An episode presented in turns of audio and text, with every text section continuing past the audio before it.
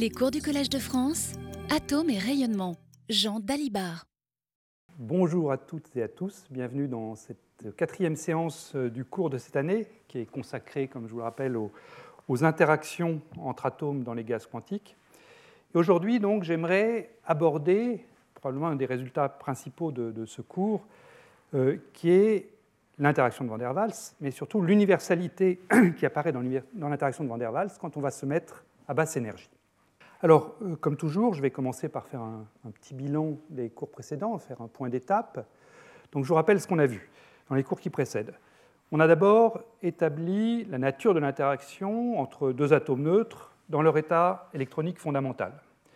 Et ce qu'on a vu dans les premiers cours, c'est donc que quand on, se, quand on regarde le cas d'interaction relativement loin l'un de l'autre, eh bien cette interaction entre atomes est toujours attractive. C'est l'interaction de Van der Waals et elle se comporte en. Elle varie comme 1 sur R6, donc on peut l'écrire sous la forme moins C6 sur R6, et c'est donc ce potentiel attractif ici.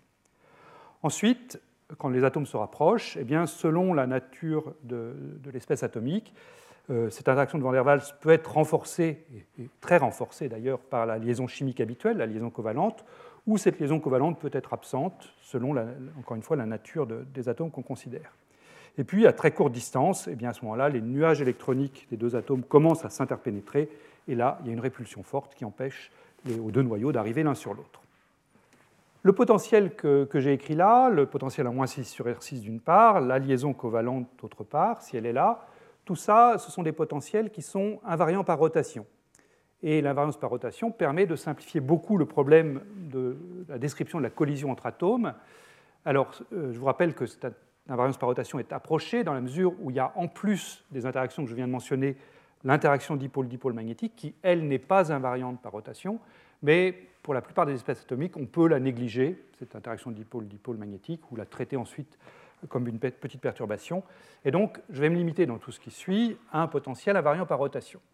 Et comme je le disais, ça permet de simplifier beaucoup le, traitement d'une collision entre atomes parce que l'invariance par rotation se traduit par la conservation du moment cinétique et on va donc pouvoir, selon les différentes valeurs du moment cinétique, associer différents canaux de collision. On a un canal de collision par valeur du moment cinétique orbital de la paire d'atomes et ce canal se comporte de manière complètement indépendante des autres canaux de moment cinétique associés à d'autres valeurs du moment cinétique. Donc. Et on a vu ensemble que pour les, basses énergies, eh bien, essentiellement, il y a un canal qui, sert à la collision, c'est l'onde S, le canal de moment cinétique nul, L égale 0. Les autres sont pratiquement inopérants. Et toujours à basse énergie, on a montré donc que la, diffusion dans l'onde S, donc l'onde euh, L égale 0, eh bien, était essentiellement caractérisée par un paramètre qui a la, euh, la dimension d'une longueur, qu'on appelle la longueur de diffusion petit a, et plus précisément, ce qu'on a vu, c'est donc l'amplitude de diffusion f de k, caractérise cette, euh, diffusion dans l'onde S, peut se mettre sous la forme 1 sur f de k, à peu près égal à moins 1 sur a, ou si vous préférez f de k de l'ordre de moins a. Ça, c'est le terme dominant. Donc c'est un terme f de k, l'amplitude de diffusion est à l'ordre le plus bas, indépendante de k et donnée par la longueur de diffusion, au signe près. Puis ensuite, si on fait un développement en puissance de k, donc euh, premier terme correctif, c'est un terme imaginaire pur, moins ik, et ce terme imaginaire pur, en fait, est le même quelle que soit l'espèce atomique. il est imposé par le terme optique, c'est-à-dire l'unitarité de la, mécanique quantique qui régit la collision, et donc lui sera le même pour tout le monde. Et puis ensuite, si vous voulez aller à l'ordre encore suivant, l'ordre 2, puis à ce moment-là, vous avez donc un terme en k carré ici, euh, avec un coefficient RE qui a encore la dimension d'une longueur. ce, terme est appelé terme de portée effective il est souvent négligeable. Euh, je ne vais pas en parler dans le cours oral euh, aujourd'hui. Euh, dans les notes écrites, vous pouvez voir ce que vaudra la portée effective pour les, processus que je vais décrire dans ce qui va venir. Voilà, donc essentiellement, on, va se concentrer aujourd'hui sur le terme en moins 1 sur A, sachant que le suivant, lui, il est toujours le même. Alors toujours dans, dans ce bilan, dans cet état des lieux, je vous rappelle l'interprétation physique vraiment cruciale de la longueur de diffusion c'est que cette longueur de diffusion est un nœud commun, réel si A est positif, virtuel si A est négatif, euh, un nœud commun à tous les états sphères de diffusion quand je les prends à basse énergie. Et là, je vous ai remis une figure que j'avais déjà montrée la dernière fois dans l'exemple du puits carré. Donc vous prenez un puits carré donc de profondeur moins V0 avec V0 positif et de portée petit b ici.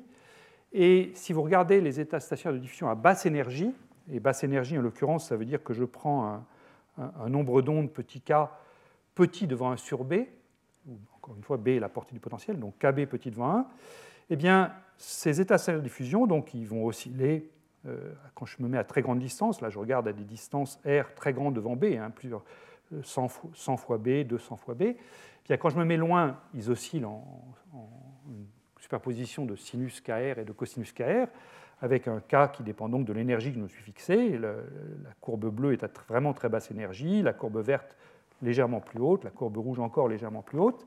Mais toutes ces fonctions ici s'annulent au même point, ont un nœud commun ici, ou presque commun, euh, dans la limite 4 envers 0. Là, j'ai fait un zoom pour que vous le voyez bien. Et ce, point-là, eh c'est précisément la, valeur de la longueur de diffusion. Et, la raison pour laquelle on a ça, c'est parce que toutes les, fonctions d'onde réduites UK de R ici pour les différents cas se comportent comme sinus k fois R moins A. Donc elles vont toutes s'annuler pour R égale A. Donc dans le cas où A est positif, donc ce nœud est bien réel, il est la partie autorisée des R positifs, et c'est le, dernier nœud commun à toutes les fonctions d'onde. On va le voir apparaître dans, un instant, dans un instant, quelques minutes, je dirais, pour les potentiels de Van der Waals. Voilà. Donc il faut garder en mémoire cette, interprétation à longueur diffusion en termes de nœuds communs. Autre chose qu'on a vu ensemble la dernière fois et qui va jouer un rôle crucial dans, le cours d'aujourd'hui, c'est le lien entre longueur de diffusion, qui décrit donc comment des atomes libres collisionnent puis repartent, et puis la chimie, si vous voulez, les étaliers. Comment est-ce que les atomes peuvent former un dimère?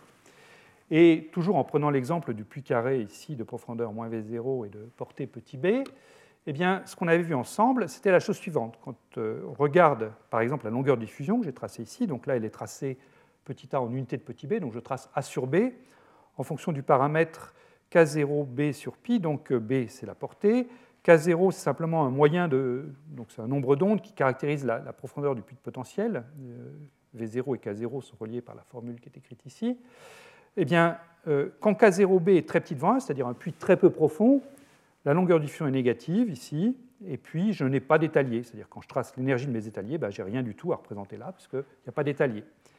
Et puis, quand j'augmente la profondeur, à petit b fixé, quand j'augmente la profondeur du, puits de potentiel, eh bien, il, y a, une valeur critique à partir de laquelle un étalier apparaît. Donc vous avez cet étalier d'énergie négative qui, apparaît, et l'énergie devient de plus en plus négative au fur et à mesure que j'augmente qu'à zéro. Et en même temps, au moment où la longueur de diffusion, oh, au moment où l'étalier apparaît ici, eh bien, la longueur de diffusion présente une divergence.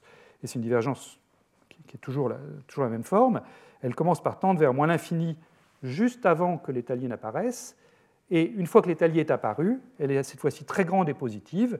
Et puis ensuite, eh bien, je vais continuer à augmenter mon de potentiel et elle va gentiment décroître, comme ça, passer par la valeur 0 ici, puis devenir négative, et retendre vers moins l'infini au moment où le deuxième étalier va apparaître, et ainsi de suite. Donc à chaque fois qu'un nouvel étalier apparaît, eh bien, j'ai une divergence de la longueur diffusion, d'abord très grande et négative, puis très grande et positive. Et ça, eh bien, je l'ai vu, enfin, je vous l'ai montré sur le cas du, puits carré, mais en fait c'est quelque chose qui est général et c'est ce qu'on appelle le théorème de Levinson. Alors quel est le but du cours d'aujourd'hui?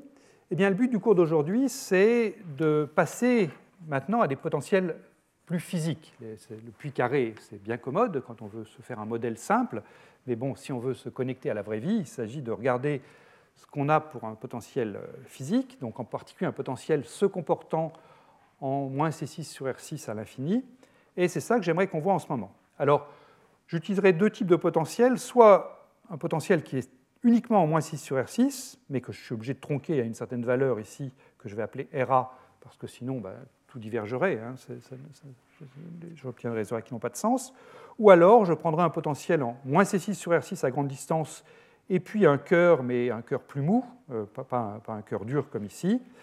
Et alors là, bah, moi, les calculs numériques que je vais vous montrer, je les ai faits avec un, cœur mou, enfin, en plus C12 sur R12, ce qu'on appelle un potentiel Lennard-Jones. autant le C6 sur R6, il a une raison physique bien profonde. Hein. on a vu ensemble que l'interaction était en, 1 sur R6 à, longue distance. Le C12 sur R12 n'allait pas chercher de raison physique pour prendre C12 sur R12. C'est juste que ça simplifie les calculs. Si vous vous posez la question de trouver la, position du minimum ici ou la, profondeur de suite potentielle, ben, quand vous minimisez cette fonction, ça donne des, résultats assez simples. Mais j'aurais très bien pu prendre un C13 sur R13 ou un C14 sur R14. Tous les résultats que je vais vous montrer auraient été les mêmes. Hein. Donc C12 sur A12 ne correspond pas à une réalité physique euh, dans, ce qui va suivre. Voilà. Et je vous rappelle encore une fois aussi l'échelle de longueur, ce qu'on appelle la portée du potentiel euh, C6 sur R6. Euh, j'avais expliqué la dernière fois comment on pouvait définir une portée pour un potentiel qui était non nul en tout point de l'espace. Ça, c'est une notion typiquement quantique. Cette portée du potentiel, donc ce que j'appelais le rayon de Van der Waals, RVW, eh bien, ça fait intervenir la constante de Planck, c'est là qu'on voit que c'est une notion intrinsèquement quantique, et c'est donc la, masse d'un atome, deux fois la masse réduite, C6 sur h bar 2, tout ça à la puissance 1 quart, avec un coefficient 1,5 ici, qui est le poids des traditions, et donc euh, j'ai voulu respecter.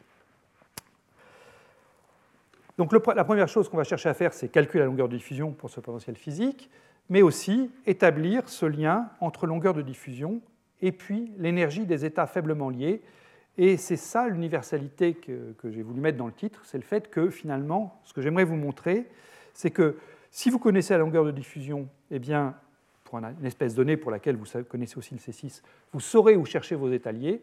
Et inversement, si vous êtes capable de trouver la position d'un seul des étaliers, pratiquement, eh bien, vous pouvez en déduire où sont les autres étaliers et que vaut la longueur de diffusion.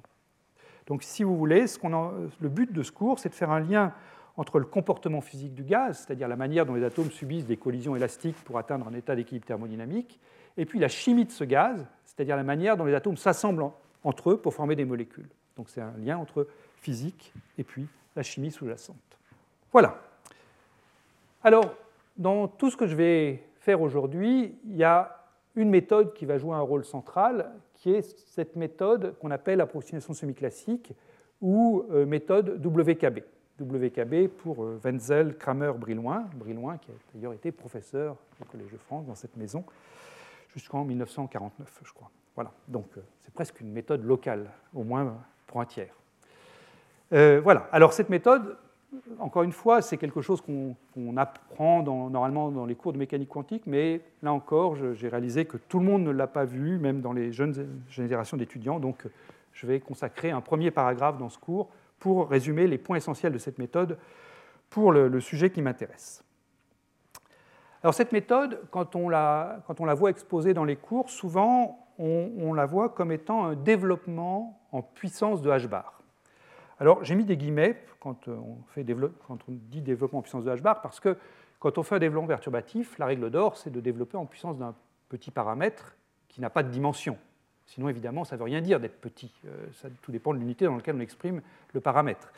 Donc, on, dit que c'est un développement en puissance de h bar, et vous allez voir dans un instant pourquoi, mais il faut toujours euh, exprimer au bout du compte l'approximation qu'on a faite en termes d'un paramètre sans dimension, et vous allez voir que ça apparaît euh, très vite dans, dans, le développement de la théorie. Donc cette méthode elle consiste à proposer des solutions de l'équation de Schrödinger à une dimension, et à une dimension seulement, donc l'équation aux valeurs propres pour l'hamiltonien, moins h bar carré sur 2m psi dérivée seconde de psi par rapport à x, plus v de x psi égale e psi de x, où v est un potentiel a priori quelconque. Et on va chercher les solutions de cette équation sous la forme psi de x égale exponentielle i fois s de x sur h bar. Donc on remplace simplement la fonction inconnue psi par la fonction inconnue s. s a la dimension d'une action, hein, pour que l'argument de l'exponentielle soit sans dimension. Et c'est cette action qu'on développe formellement en puissance de h bar, c'est-à-dire qu'on va l'écrire S0, h bar puissance 0, plus h bar fois S1, plus h bar carré fois S2, etc. À ce stade, le terrain est bien balisé, donc on remplace psi par S dans l'équation aux valeurs propres, et on obtient donc une équation portant sur S. Or, cette équation fait intervenir S' et S seconde, et alors que là c'est une équation linéaire, maintenant l'équation devient non linéaire, vous avez ici S' carré moins I h bar S seconde égale 2m, masse réduite qui était celle qui appartenait ici, E moins V de x. Et c'est là que je fais ce développement en puissance de h bar, développement formel auquel je vais donner un sens dans un instant. À l'ordre 0, eh bien, je néglige le terme en h bar ici, et je me retrouve simplement avec S'0 carré égale 2m e moins v de x. Et puis à l'ordre 1, et je n'irai pas plus loin que l'ordre 1, et bien à ce moment-là, je dois prendre le terme d'ordre 1 qui vient du S' carré, qui va simplement être 2 fois S'0, S'1. Ce terme-ci est déjà d'ordre h bar, donc je garde simplement moins i S0 seconde égale 0, puisque là, je n'ai pas h bar dans le membre de droite. Et si j'ai su résoudre l'équation à l'ordre 0 ici, si j'ai su trouver la valeur de S'0, bien à ce moment-là, résoudre l'ordre 1, c'est très simple, puisque vous voyez que l'ordre 1, c'est simplement S'1 égale i fois S0 seconde sur 2 fois S0'. Donc si je connais la valeur de S0, eh bien, j'aurai la valeur de S1 par simple intégration. Et c'est là que je peux donner la, vraie validité de cette équation. Hein. Résoudre cette équation en puissance de h bar, ça veut simplement dire que le terme dans S' carré dans cette équation est dominant par rapport au terme IH bar S seconde. Là maintenant, je compare bien deux termes qui ont la même dimension. Et donc la validité, c'est S' carré doit être grand devant H bar S seconde, ou si vous préférez, H bar S seconde sur S' carré doit être petit devant 1. C'est ça la, le vrai critère de validité. Je compare bien un nombre sans dimension à 1, et ce nombre doit être petit devant 1. Voilà, donc attaquons l'ordre 0. Qu'est-ce qu'on peut dire sur l'ordre 0 Comment est-ce que ça se résout, ça? Bah, Ce n'est pas bien méchant. Hein. Euh, donc euh, j'ai remplacé psi par i puissance is, et à l'ordre 0, j'ai équation s'0 carré égale 2m e moins v de x. Et pour résoudre ça, eh bien, on voit tout de suite que tout va dépendre du signe de ce qui est là. Si ce signe ici est positif, eh bien j'aurai s'0, je prendrai simplement la racine carrée, s'0 sera un nombre réel, positif ou négatif. En revanche, si ceci est négatif, s'0 sera un nombre imaginaire pur. Voilà. Alors qu'est-ce que ça veut dire regarder le signe de ça? Eh bien ça veut simplement dire regarder si je suis dans une région qui classiquement est autorisée ou si au contraire c'est une région interdite.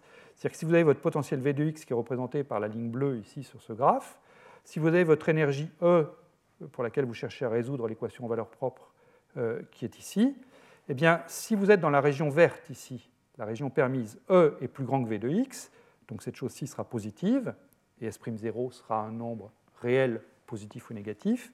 Au contraire, si E est plus petit que V de x, le membre de droite sera négatif, donc S'0 sera un nombre imaginaire pur. Alors on peut mettre ça un petit peu plus en équation. Donc je vais poser dans la région classiquement permise, la région verte, P de x égale 2mr E moins V de x, donc la racine carrée de cette chose-là, c'est un nombre positif, donc je n'ai pas de souci. Et je vois que S'0 à ce moment-là est donc égal à plus ou moins P de x. Et donc l'intégrale, enfin, S0, c'est simplement l'intégrale de ça. Donc ça va être l'intégrale, une primitive de P de x. Donc je vais l'écrire, l'intégrale jusqu'à x de P de x' dx'.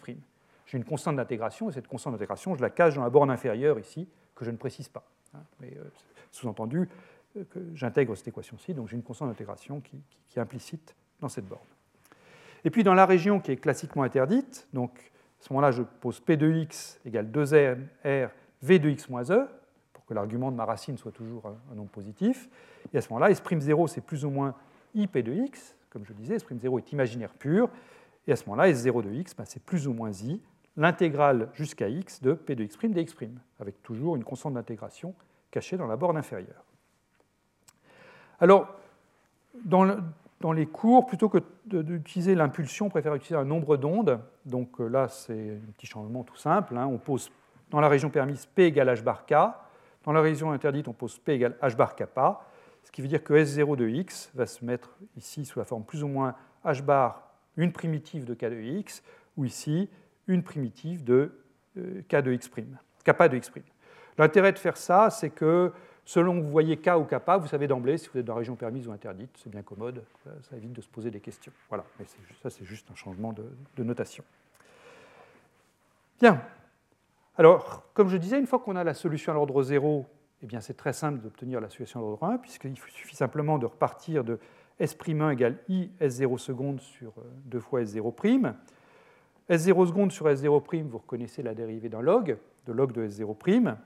Donc vous avez I sur 2 d de log de S0'. Et comme S0', bah, c'est soit K, soit kappa, que vous êtes dans la région permise ou interdite, eh bien vous en déduisez tout de suite que IS1 sur H bar, ce sera 1 sur racine de K ou 1 sur racine de kappa. Il faut prendre la primitive et ça va tout seul. Et donc finalement, si je regroupe l'ordre 0 et l'ordre 1, j'ai mes fonctions d'onde approchées WKB. dans la région permise, eh bien, je vais avoir quelque chose qui sera une certaine constante qui, viendra de la normalisation sur racine de k, ça c'est la contribution de S1, fois l'exponentielle de plus ou moins i primitive de k de x, l'intégrale jusqu'à x de k de x' dx', ça c'est la contribution de S0, ou alors dans la région interdite, vous aurez la même chose mais avec un kappa ici au lieu du k, et puis au lieu d'avoir exponentielle plus ou moins i, vous aurez exponentielle plus ou moins une intégrale de kappa de x' dx'. Alors, cette, forme-là est intéressante. Euh, celle-ci aussi, je, vais plutôt me concentrer sur la région permise pour laquelle on peut avoir un, peu d'intuition physique. Cette forme est intéressante parce qu'en fait, elle contient en elle toute la dualité onde-corpuscule qu'on apprend en, mécanique quantique. Alors je m'explique. La partie de droite, là, l'exponentielle i, l'intégrale jusqu'à x de k de x' dx', ça vous décrit l'aspect ondulatoire de la physique quantique. Ça, c'est simplement la généralisation de l'onde plane et puissance ikx au cas où le, nombre d'ondes petit k n'est pas constant.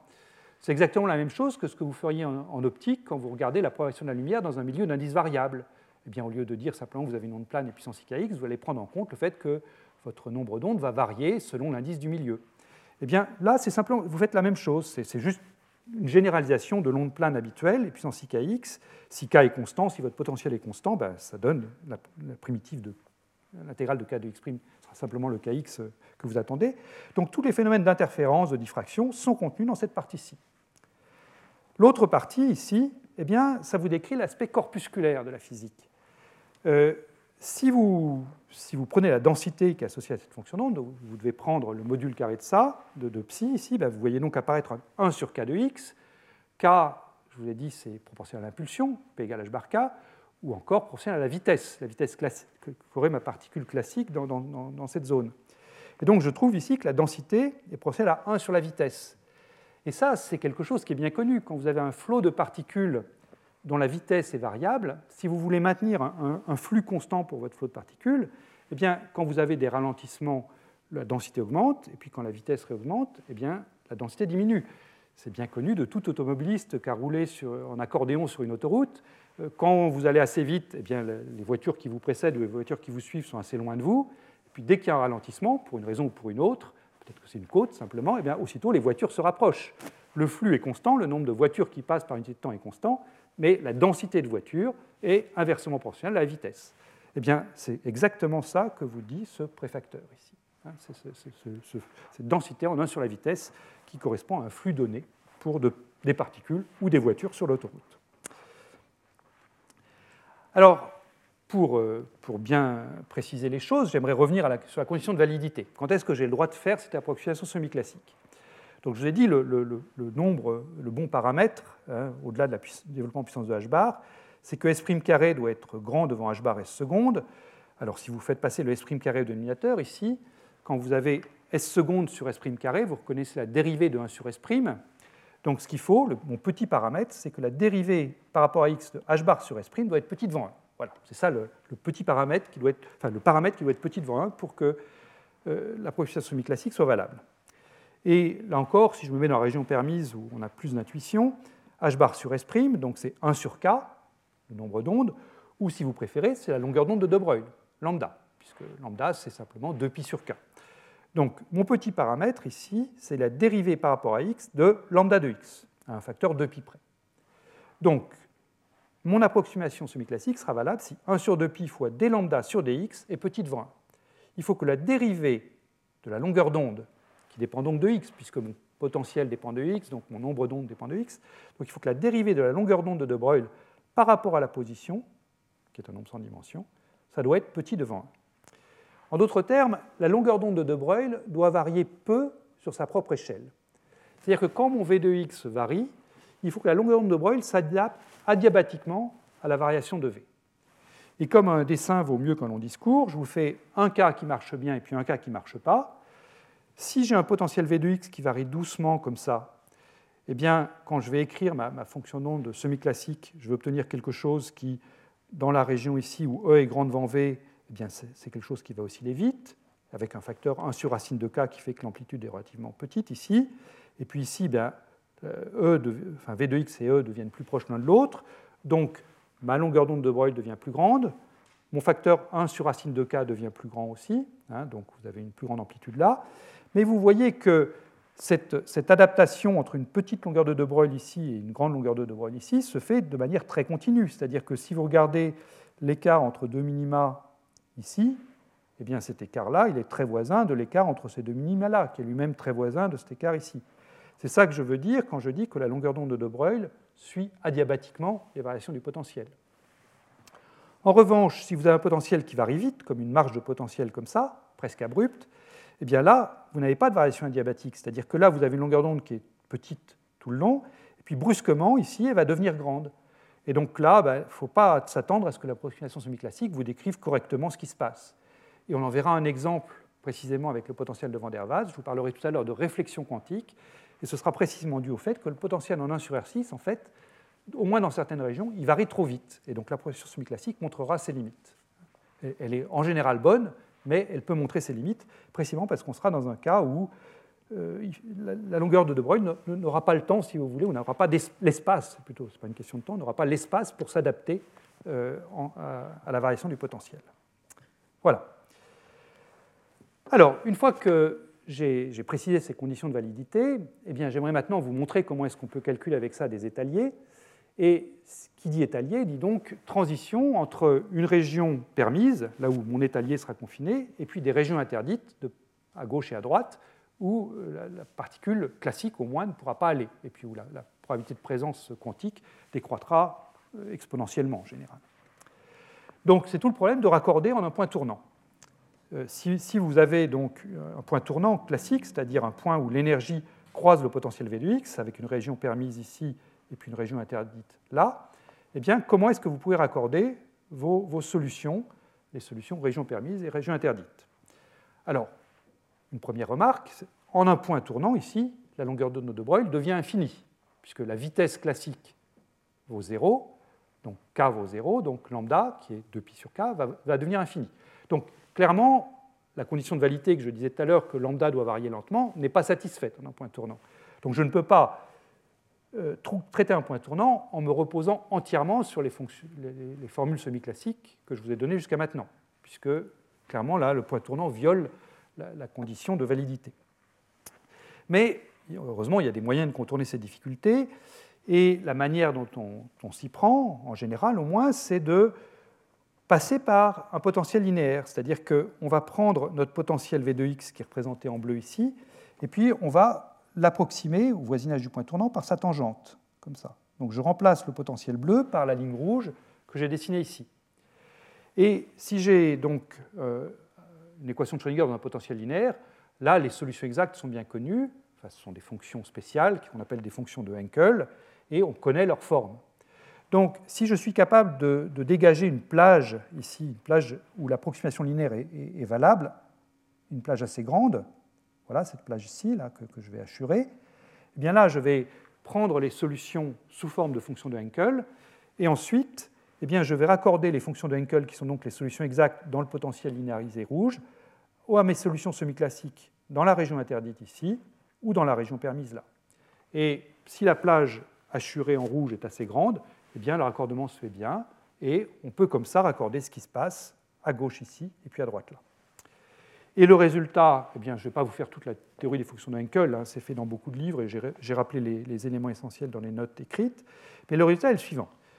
Si vous avez une exponentielle décroissante à gauche, c'est-à-dire si vous avez quelque chose qui se comporte comme l'intégrale de x jusqu'au point tournant petit a de kappa de x', donc quelque chose qui tendrait vers moins l'infini, quelque chose qui tendrait vers 0 ici quand x tend vers moins l'infini, eh bien cette chose-là, cette exponentielle qui est donc décroissante dans la partie interdite, se transforme en un sinus dans la partie permise, c'est-à-dire c'est une combinaison linéaire de puissance plus i primitive de k et exponentielle moins i primitive de k, donc c'est une certaine combinaison linéaire qui est celle qui est écrite ici.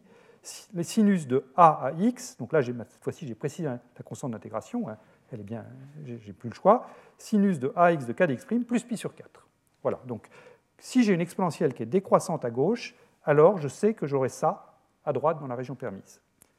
de la même façon, si je prends un point tournant de, ce type-là, avec la région interdite à droite et la région permise à gauche, eh bien, je sais que si j'ai une exponentielle décroissante à droite, donc quelque chose qui se comporte comme exponentielle de moins bax de kappa dx', ce qui généralise l'exponentielle moins kappa x euh, dans un potentiel constant, donc une exponentielle décroissante à droite, eh bien, je sais que j'aurai à gauche un sinus de x à b de k dx' plus pi sur 4. Là encore, une combinaison linéaire bien précise de l'exponentielle plus i intégrale de k dx et puis l'exponentielle moins i de k dx.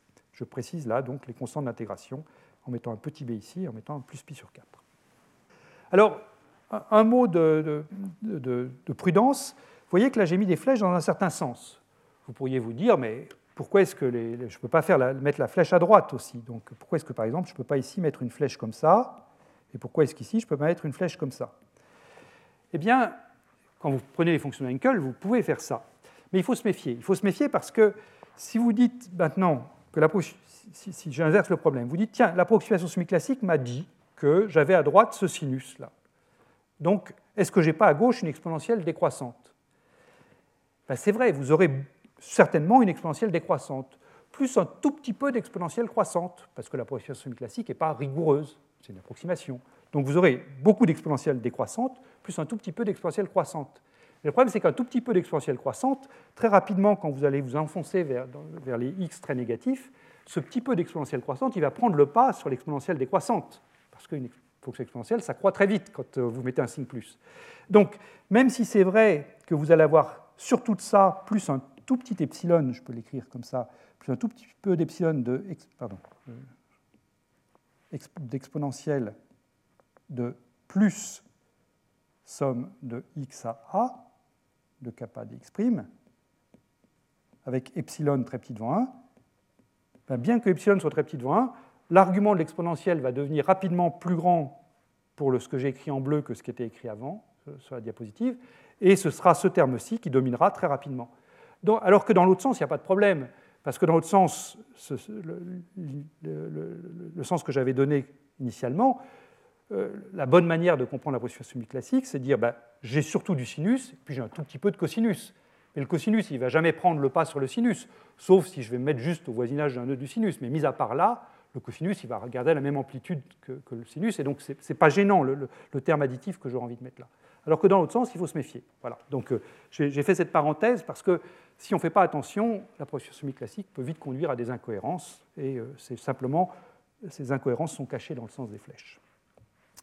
Bien, ben, je termine euh, cette première partie avec ce qui va m'être utile dans la suite, qui est comment est-ce qu'avec cette approximation semi-classique, je peux déduire une condition de quantification dans un potentiel V de x quelconque?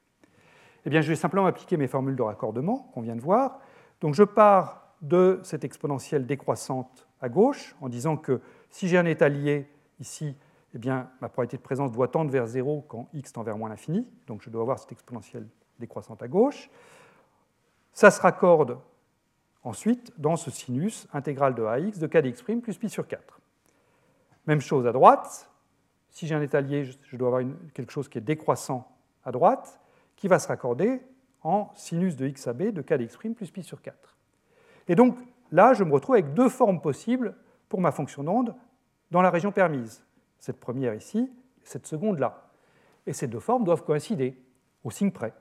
Donc, il faut que j'écrive, ma condition de quantification va venir du fait que cette forme-ci doit être égale à celle-là, encore une fois au signe près.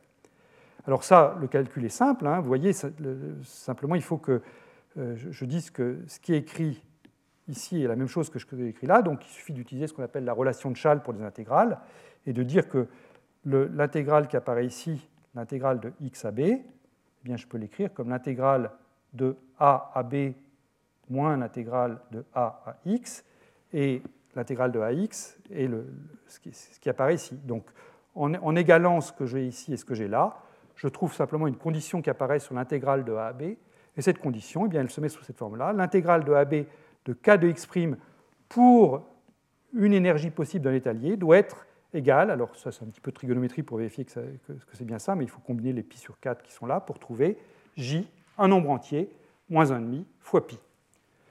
Donc j est un entier strictement positif dans cette formule. Donc ça, ça signifie que pour avoir un état lié, il faut que l'intégrale de AB de k dx' soit égale à pi sur 2, ou 3 pi sur 2, ou 5 pi sur 2. Et donc la manière dont vous allez mettre ça en œuvre en pratique, eh bien, c'est de partir d'une valeur toute petite de l'énergie, donc vous allez vous mettre ici, par exemple, et puis vous allez calculer l'intégrale que j'ai écrite ici. Alors, si vous prenez une énergie vraiment toute petite, le point de rebroussement A, ici, il est tout proche du point de rebroussement B. Le nombre d'ondes K, il est très très petit, donc certainement l'intégrale ici va être très petite. Elle va tendre vers 0 à la limite où mon trait rouge tend vers le fond du potentiel. Donc je n'aurai sûrement pas la valeur pi sur 2. Donc je vais monter un petit peu mon énergie jusqu'à ce qu'à un moment, eh bien, là, gagné, je trouve la valeur pi sur 2. À ce moment-là, je dis, j'aurai mon premier étalier qui correspond à la valeur j égale 1 là-dedans. Puis à ce moment-là, je vais monter un petit peu mon énergie, je vais trouver euh, quelque chose qui sera plus un nombre entier, jusqu'à une deuxième valeur, par exemple le trait que j'ai écrit ici, qui sera l'état de j égale 2. Et puis je monte encore, et puis je vais peut-être trouver un j égale 3 ici. Et puis ensuite, j'arriverai à l'énergie qui est la, la, plus grande possible pour un étalier, qui est ici. Et puis, en général, quand je calculerai cette intégrale, je ne trouverai pas quelque chose qui sera un nombre entier moins 1,5 fois pi. Je vais trouver peut-être quelque chose qui me donnerait 3,5. À ce moment-là, ben, ce sera fini. Je n'aurai pas plus d'étaliers. Et j'aurai donc eu trois, trouvé trois étaliers avec ma condition semi-classique dans mon, dans mon puits. Alors, si vous trouvez que trois étaliers, si vous n'en trouvez que trois, il faut vous méfier de la proposition semi-classique parce que la proposition semi-classique, avec cette idée que la longueur d'onde de De Broglie doit varier très peu sur sa propre échelle, elle n'est pas bonne pour vous donner les états les plus liés, parce que si vous n'avez qu'un lobe de votre fonction d'onde, euh, sûrement ce n'est pas, pas, adapté. Euh, la procession semi-classique, elle est plutôt bonne si vous trouvez un nombre d'étaliers de l'ordre de 10, 12, 15, 100. à ce moment-là, vous pouvez avoir confiance dans les J relativement excités. Les états les plus bas, il faut se méfier. Donc si vous n'en trouvez que 3, il vaut mieux pas lui faire trop confiance à la procession semi-classique. Heureusement, dans ce qui va venir dans la suite, vous allez voir, on en trouve beaucoup plus que ça. Enfin, là, je vous ai dit avec trois étaliers, je vais essayer de vous donner le, schéma pour les construire, ces étaliers. Voilà. Eh bien, maintenant qu'on a mis au point ce formalisme, on va se poser le problème du potentiel de Van der Waals. Et précisément, on va regarder ces étaliers. Donc, on applique stricto sensu ce qu'on vient de voir ensemble en prenant ce potentiel de Van der Waals tronqué, pour commencer. Donc, un potentiel en 1 sur R6 ici, et puis un cœur dur en RA. Et je vais donc écrire cette condition de quantification qu'on a vue ensemble, que l'intégrale d'un point tournant, le point tournant gauche qui est donc là est imposé, qui est RA, qui est ce cœur dur, jusqu'au point tournant droit que j'appelle RB ici, cette intégrale de KDR doit être quantifiée par cette condition de quantification semi-classique. Alors, j'ai dit que je l'appliquais stricto sensu, mais si vous êtes attentif, vous devez voir qu'en fait, je n'ai pas mis exactement le même nombre. Ici, tout à l'heure, j'avais J-1,5, et là, j'ai mis J-1 quart. Pourquoi est-ce que je mets J-1 quart maintenant alors que j'avais J-1,5 tout à l'heure? C'est parce que là, j'ai un bord raide, alors que tout à l'heure, j'avais deux bords mous. Et euh, quand vous avez deux bords mous, bah, ça donne J-1,5. Si vous avez un bord raide, vous trouvez J-1 quart. Puis si j'avais deux bords raides, eh bien, je trouverais simplement J. Donc, ce n'est pas stricto sensu, il y a une toute petite différence qui est là. Mais comme je vous ai dit que de toute façon, l'approximation semi-classique était plutôt valable pour les grands J, franchement, il ne faut pas vous inquiéter par le fait que j'ai remplacé J-1 quart par J-1,5 c'est un, petit détail, je l'ai fait pour être assez rigoureux, mais ce n'est vraiment pas le, point important. Voilà, donc je vais appliquer exactement la procédure que, j'ai donnée tout à l'heure. ARA fixé, je vais commencer par des énergies très basses ici, puis je vais trouver que ben, je n'ai pas la place de mettre un premier étalier, je n'arrive pas à satisfaire euh, pi fois 1 moins 1 quart, pi fois 3 quarts, et puis il y a une première valeur où ça va marcher, puis ensuite ben, j'aurai un j égale 2, j égale 3, etc. Donc je vais comme ça regarder jusqu'où je peux aller en remplissant avec des étaliers. Alors, il y a un calcul qui n'est pas, pas trivial à faire pour trouver l'expression des étaliers. Il est détaillé encore une fois dans les notes, mais je vais le, je vais le sauter ici. Il y a un paramètre qui est important, c'est le paramètre que j'obtiens, qu'on a vu apparaître tout à l'heure avec mon, mon, puits de potentiel, c'est le paramètre que j'obtiens quand je prends l'énergie maximum, qui est donc l'énergie nulle ici. Donc quand je prends E égale 0 ici, que je calcule l'intégrale de mon point tournant RA jusqu'à l'infini de k e égale 0 dr. Euh, donc ça, c'est ce que je vais appeler pi fois jd moins 1 quart, par analogie avec cette formule ici. Eh bien, cette intégrale-là, donc, c'est quelque chose qui me donne un paramètre jd, qui en général un nombre non entier, hein, c'est un nombre réel.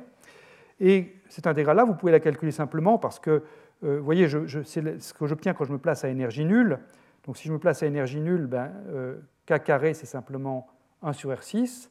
Donc à euh, énergie nulle, ici, si je prends E égale 0, K est proportionnel à 1 sur R3. Donc vous devez intégrer 1 sur R3 dr, donc vous avez 1 sur R2 comme primitive. Donc le calcul est sans malice et vous donne quelque chose qui est égal à 1 sur RA carré, qui est donc la, borne inférieure ici. La borne supérieure vaut 0 puisque c'est 1 sur R2 pris à l'infini.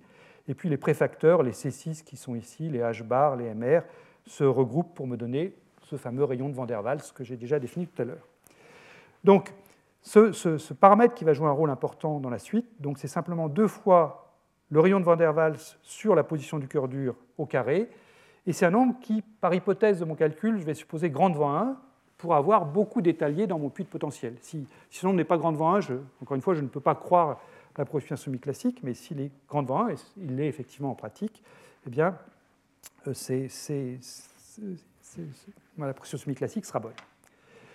Donc, en pratique, ce nombre, il vaut plusieurs dizaines, plusieurs centaines, si je mets un cœur dur ici, qui correspond à peu près au minimum de mon potentiel réel entre mes atomes.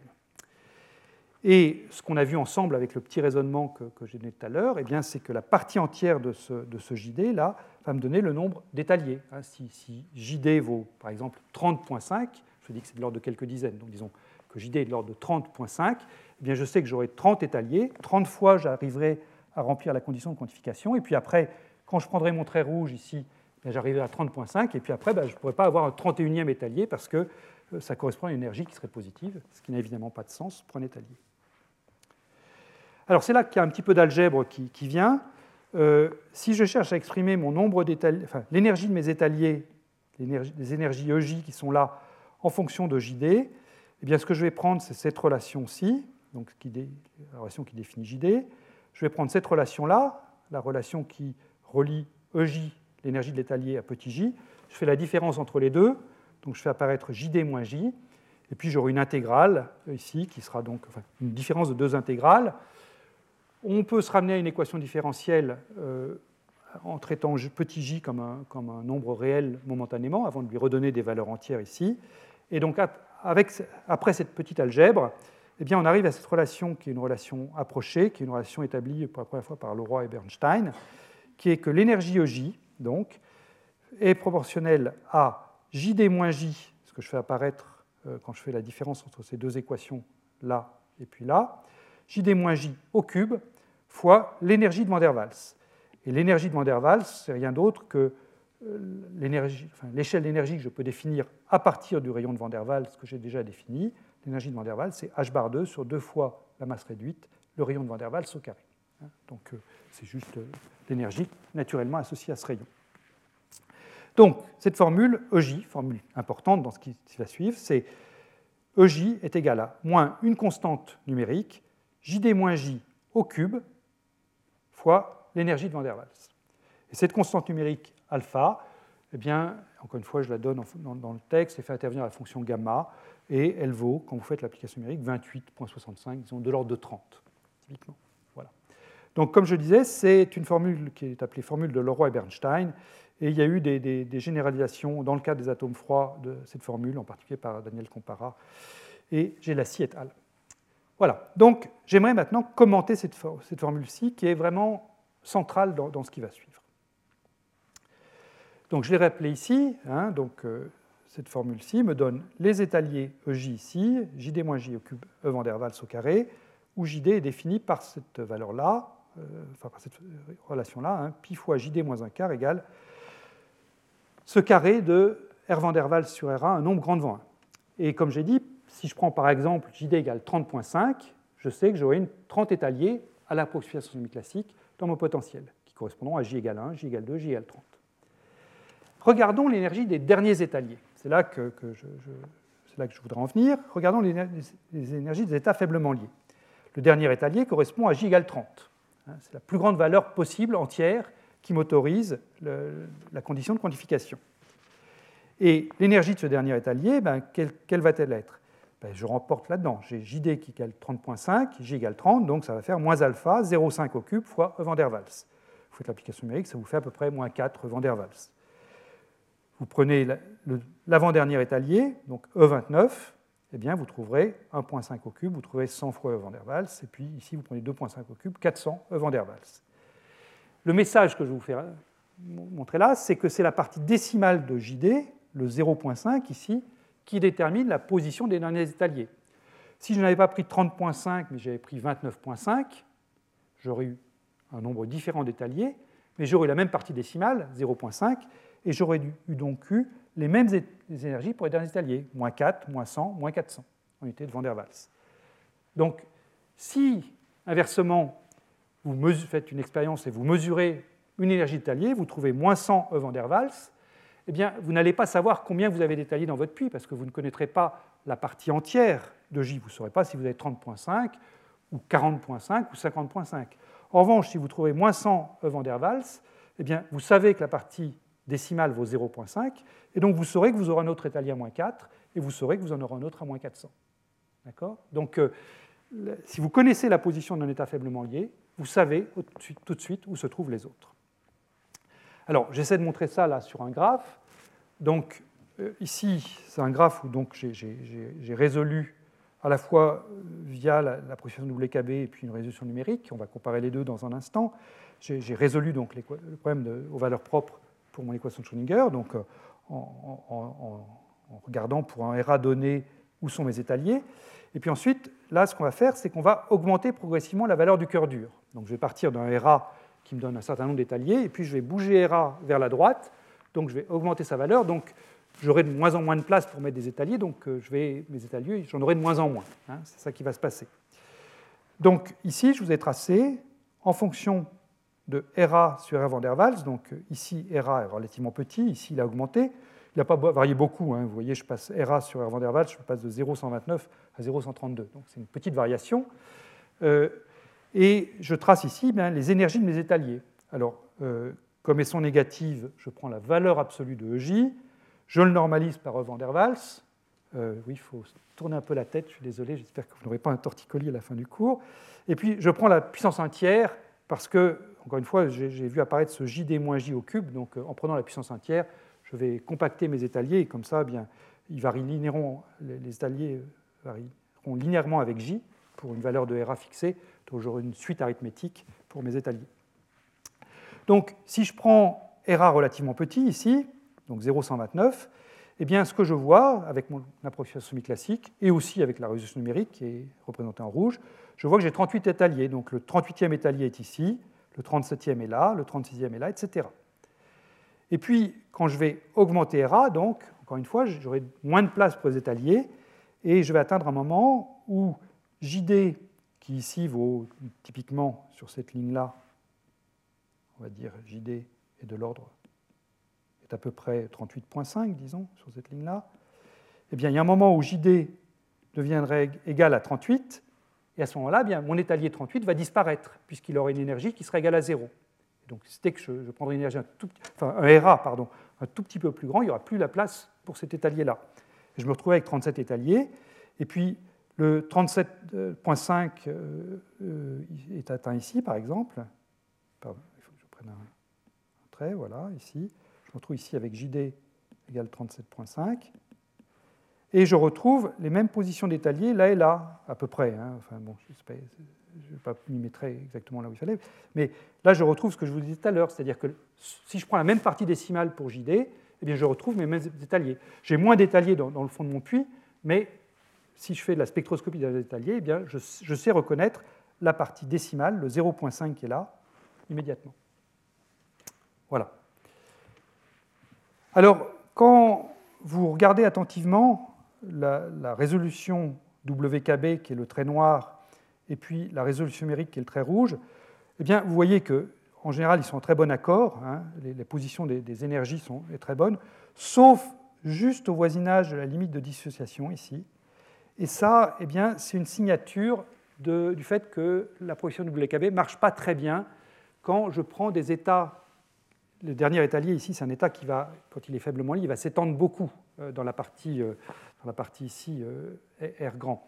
Et c'est une signature que la projection WKB marche mal quand R devient vraiment très grand. C'est, je vous le signalais tout à l'heure, le potentiel en C6 sur R6 a tendance à varier trop vite. Je ne vais pas décrire ça ici en détail, on reviendra tout à l'heure dessus quand on parlera de la longueur de diffusion, et ce sera la même cause qui produira les mêmes effets, donc je vais le décrire qu'une seule fois un peu plus tard. C'est le phénomène de réflexion quantique dont, je vais vous parler tout à l'heure. Alors, je peux aller au-delà du potentiel de Van der Waals tronqué. simplement, je ne peux pas faire des choses analytiques. À ce moment-là, il faut que je fasse des choses numériques. et donc, je peux faire une résolution numérique en prenant par exemple le potentiel de Lennard-Jones dont je parlais tout à l'heure, C12 sur R12 moins C6 sur R6. Donc voilà mon potentiel tel qu'il est représenté. Et quand je calcule numériquement la position de mes derniers étaliers en, écrivant la même, toujours pareil, valeur absolue de J normalisée par E der Waals à la puissance 1 tiers, eh bien j'obtiens exactement le même graphe que tout à l'heure à une translation globale près. Il n'y a aucune différence entre ce que j'obtiens avec ce potentiel de Lennard-Jones pour ce qui porte ce qui concerne les derniers étaliers. Hein. Euh, il n'y a aucune différence entre ce que j'obtiens pour le potentiel de Lennard-Jones et puis ce que je vous ai montré tout à l'heure d'analytique pour le, potentiel van der Waals tronqué. Et ça, eh bien, c'est remarquable. C'est remarquable et ça se comprend bien. Et c'est ce que j'aimerais vous expliquer sur cette diapositive. -là. Donc cette diapositive, vous voyez, je vous ai retracé ici le potentiel de Lennard-Jones, ici, et je vous ai représenté ici les fonctions d'onde de mes derniers étaliers. Donc c'est un puits où j'ai beaucoup d'étaliers, je vais en avoir une cinquantaine, et je vous ai représenté les énergies de dernier étalier. Donc le dernier étalier, c'est celui-ci, celui qui s'étend le plus loin, donc qui oscille. Puis l'avant-dernier, c'est celui-là. Et puis l'avant-avant-dernier, ça va être celui-ci. Et puis encore avant, c'est celui-là, etc. Donc vous en avez cinq, là, cinq derniers étaliers. Et puis, vous voyez, j'ai mis des zones de différentes couleurs là, sur ce graphe. Alors à quoi correspondent ces zones? Donc la première zone, euh, enfin plus précisément les, deux zones les plus à droite, celle-ci là, c'est quand le terme en C6 sur R6 est dominant par rapport au terme en C12 sur R12.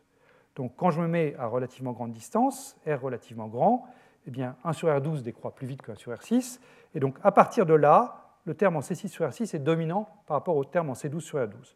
Au contraire, dans la zone rouge, le terme C12 sur R12 est significatif, voire même dominant pour créer la répulsion.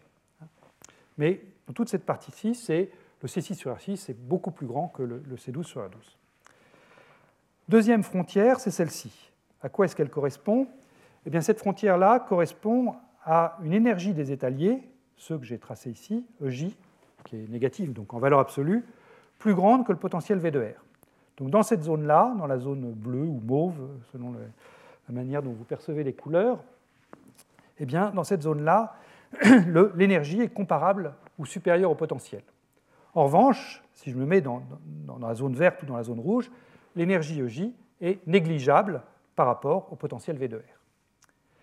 Alors qu'est-ce que ça veut dire tout ça? Ben, Commençons à nous placer en dehors de la zone mauve, donc la zone rouge ou la zone verte? À ce moment-là, l'énergie EJ est négligeable par rapport à V de R.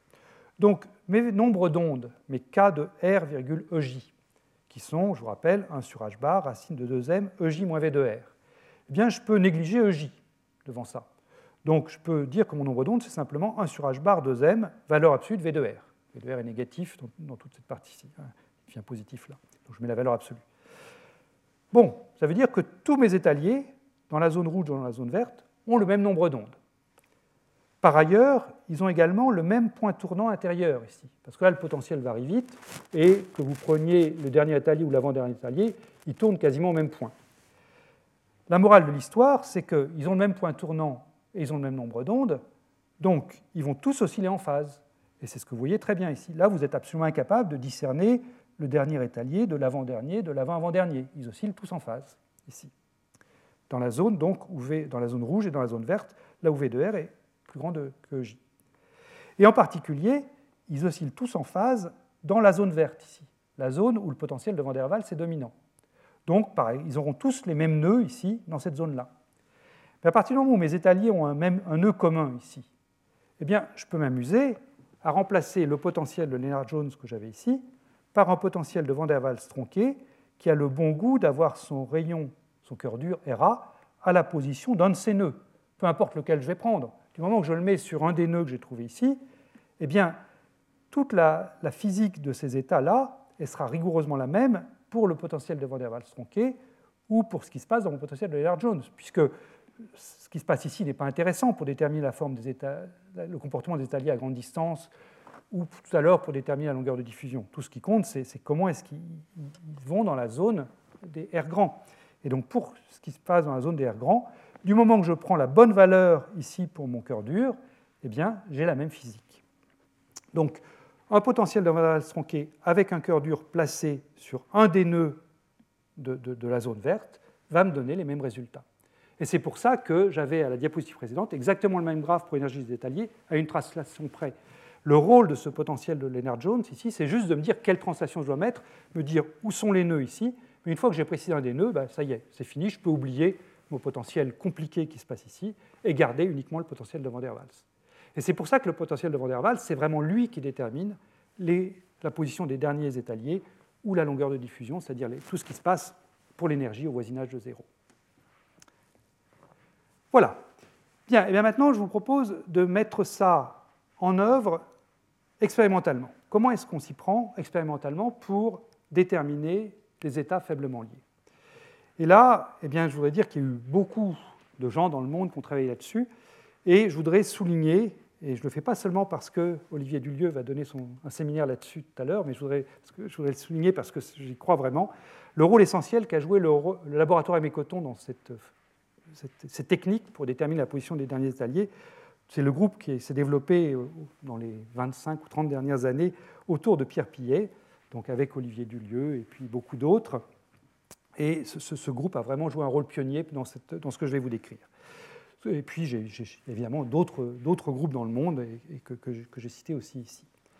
Cette technique, c'est une technique qu'on appelle photoassociation. Photoassociation, ça consiste à faire la chose suivante. Vous prenez des, atomes libres, euh, donc un gaz d'atomes froids libre, et vous allez l'éclairer avec de la lumière. Et cette lumière, vous allez la choisir avec la bonne fréquence pour photoassocier les paires d'atomes, c'est-à-dire pour former des molécules, des dimères, pour, pour, commencer. Et si vous êtes suffisamment précis, eh bien vous allez trouver qu'il y a certaines longueurs d'onde de la lumière qui permettent cette photoassociation. Et ça, eh bien, par simple conservation d'énergie, vous pourrez en déduire l'énergie des dimères que vous avez formés. Alors là, je vais décrire des manips récentes hein, qui se sont faites dans les deux ou trois dernières années euh, sur un gaz d'ytterbium. C'est des manips qui ont été faites à Kyoto, dans le groupe de Takahashi. Et euh, je prends l'ytterbium parce que c'est un atome simple, l'ytterbium. J'ai déjà eu l'occasion de le dire. Les alcalino-terreux sont des atomes euh, agréables pour quelqu'un qui n'est pas un, théoricien de la physique moléculaire, euh, ce que je ne suis pas, euh, parce que finalement, c'est des atomes dont l'état fondamental n'a pas de structure. c'est des atomes à deux électrons, et dans leur état fondamental, les deux électrons s'apparient pour former un état singulier. Donc le spin électronique vaut 0, le spin du noyau vaut également 0, donc l'état fondamental est non dégénéré. Donc c'est vraiment c'est une diffusion monocanale, si vous voulez, qui va se passer. Je n'ai pas à prendre en compte des choses plus compliquées qui apparaissent, qui apparaissent par exemple pour les alcalins, voire pour les, lanthanides comme le, dysprosium ou l'herbium. Donc vous avez un état fondamental non dégénéré.